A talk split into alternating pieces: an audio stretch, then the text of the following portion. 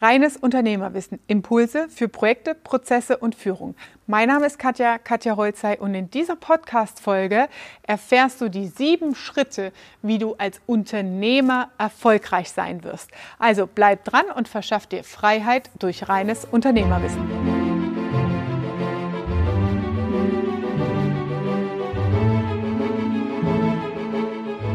Das, was die meisten Unternehmen und Geschäftsführer vor allem im Mittelstand unterschätzen, weil sie aus der operativen, aus dem Tagesgeschäft rauskommen und darüber ihr Geschäftsmodell nicht überblicken aus der Vogelperspektive, ist, dass sie keine klare Vision ihres Unternehmerlebens haben und damit eine fehlende Unternehmensstrategie haben.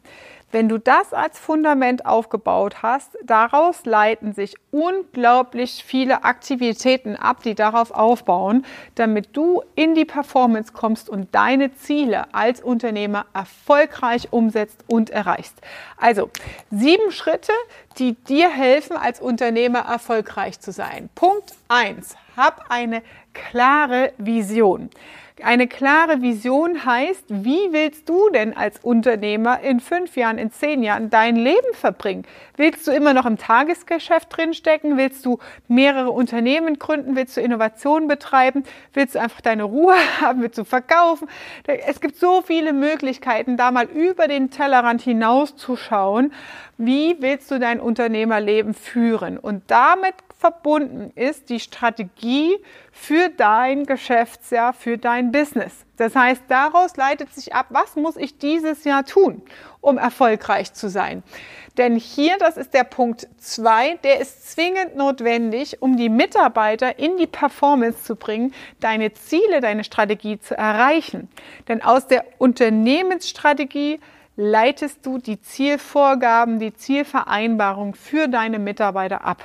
Also, Punkt eins: hab eine klare Vision, sei im Reinen mit dir, setz dich damit auseinander, definiere eine Strategie für dein Unternehmen und entwickle daraus Zielvorgaben, Zielvereinbarungen für deine Mannschaft, für dein Team. Punkt drei ist, die Mitarbeiter zu integrieren und entsprechend zu beteiligen. Mit beteiligen meine ich jetzt nicht Gesellschafteranteile oder Unternehmensanteile. Mit beteiligen meine ich an Projekten beteiligen, sie zu integrieren in die Aufgaben, die aus deiner Strategie herauspurzeln. Da steckt sehr viel Identifikation und vor allem Motivation in der Mitarbeiterperformance drin. Das ist super wichtig. Viele fragen dann mal, ja, wie kriege ich irgendwie mehr Performance rein? Meine Mitarbeiter sind so unmotiviert, was kann ich denn tun? Wenn du diese Hausaufgaben, diese ersten drei Schritte Schritt für Schritt durchführst, das machst du natürlich nicht in fünf Minuten. Das ist auch ein Prozess, der ein paar Tage dauert, bis du das durch hast. Und hierhin kommst, deine Mitarbeiter in die Projekte zu integrieren, die denen eine klare Richtung vorgibst. Was wollen wir dieses Geschäftsjahr erreichen? Dann hast du natürlich hier den Hebel für Motivation und auch Performance im Team. Punkt 4 äh, ist an der Stelle ein Top-Management-Commitment. Das ist jetzt wieder so ein, der Sebastian wird wieder sagen, so gibt's da kein deutsches Wort dafür, Katja. Commitment heißt einfach, eine, ist wie ein Schwur, ist eine Zustimmung, eine Vereinbarung. Ja, das heißt, man sagt, hey, ich stehe hinter dieser Vision, hinter dieser Strategie, ich bin on board, ich bin dabei. Das ist mit Commitment gemeint. Und Top-Management-Commitment heißt an der Stelle, dass du als Geschäftsführer auch hinter dem stehst, was du definiert hast und nicht irgendwelche Pseudo-Papierdinge vor dich herschiebst und eigentlich eine Hidden Agenda hast und das aber nicht traust, öffentlich mitzuteilen zum Beispiel. Top-Management-Commitment bedeutet auch, dass deine angestellten Führungskräfte oder dein Operational Manager, also der dein Tagesgeschäft leitet, Geschäftsleiter, Filialleiter oder Bauleiter, dass der auch genauso committed, also zugetragen ist und deine Vision und Unternehmensstrategie vollumfänglich 1000 Prozent unterstützt. Ja, das heißt, das Commitment brauchst du, um hier Motivation, Performance aufrechtzuerhalten. Wenn es zwischen dir und der Ebene, der nächsten Ebene schon Reibereien gibt oder Unsicherheiten, so ich bin mir nicht so sicher, ob das gut funktioniert dieses Jahr, dann wird es haarig, ja, weil hier dann die Übermittlung auf die Mitarbeiterebene schwierig wird, da on top und on time zu bleiben, die Projekte umzusetzen und entsprechend hier Ergebnisse zu erreichen. Punkt 5 ist Veränderungen langfristig, mittelfristig angehen. Heißt, Change Management zu verstehen und noch ein paar Anglizismen hier reinzubringen. Also Veränderungen nicht als so, morgen führen wir eine neue Software ein und übermorgen ist alles fein. Wir haben gestern eine Strategie vereinbart und morgen haben wir die Ergebnisse.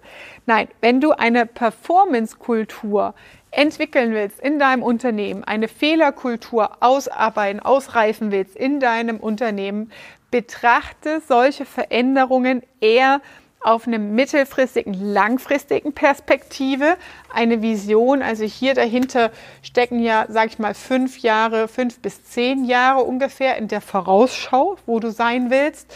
Und wenn du dann schaust, was können wir davon dieses Geschäftsjahr erreichen, gehst du dann in die Quartal- und Monatsplanung rein. Wichtig ist halt da den Erwartungshorizont eher, das ist Punkt 6, iterativ zu betrachten. Das heißt, hier hast du Quartal 1, dann hast du Quartal 2, schrittweise Arbeitspakete zu definieren, schrittweise Projekte zu definieren, die vielleicht auch aufeinander aufbauen und so schrittweise in die Veränderung zu kommen. Performance, Motivation der Mitarbeiter kriegst du nicht auf Knopfdruck. Dahinter steckt, logisch, wir wollen alle digitalisieren, wir denken aber da an Roboter und solche Sachen. Wir haben immer noch Mitarbeiter als Menschen in unserem Unternehmen.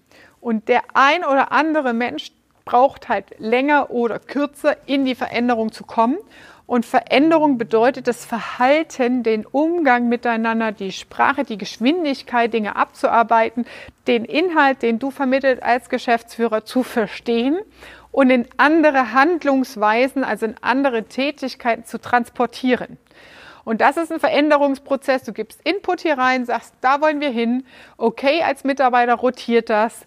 Man gibt Rückfragen, man versucht es zu verstehen und dann erst geht es in die Umsetzung und dann in die Performance.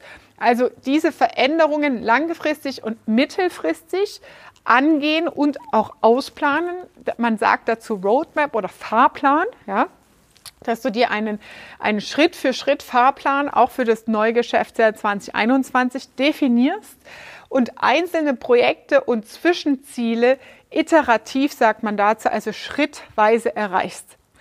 Warum ist das wichtig? Damit man auch Erfolge feiert und zwischendrin Dinge einfach mal abhaken kann.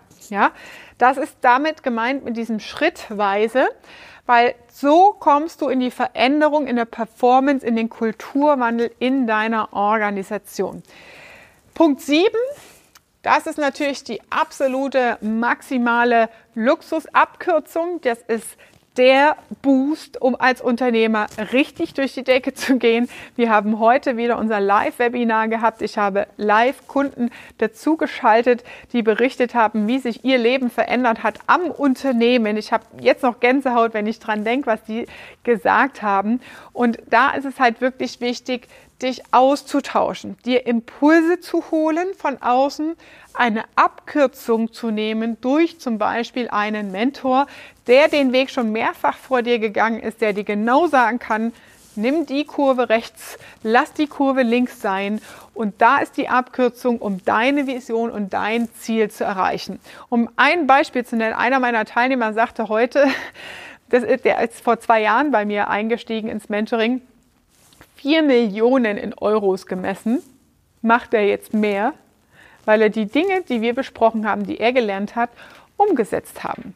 Hat natürlich auch sein Firmenkonstrukt geändert, Prokura abgegeben, eine Geschäftsführung aufgebaut, genau diese Dinge verfolgt mit diesem Ergebnis. Also ist das geil oder ist das geil? Also ich, ich freue mich total über diese Rückmeldung und ähm, deswegen also Thema sieben Schritte, wie du als Unternehmer erfolgreich sein willst. Das ist die Abkürzung, dir Impulse zu holen und Wissen zu holen, wie du so einen Fahrplan definierst, um deine Unternehmensziele zu erreichen.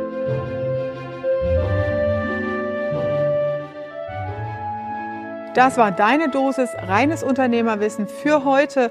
Und wenn du sagst, hey, Katja, das klingt ja mega spannend, dann Klick hier unter den Show Notes, findest du den Link zum nächsten Live-Workshop, mein Webinar, wo wir tiefer in diese Ebenen reingehen und ich Schritt für Schritt erläutere, wie du deine Unternehmervision ins Leben und ins Unternehmen bringst und wie du das mit Performance umsetzt. Ich freue mich, wenn du auch beim nächsten Mal wieder einschaltest und sage liebe Grüße, deine Katja.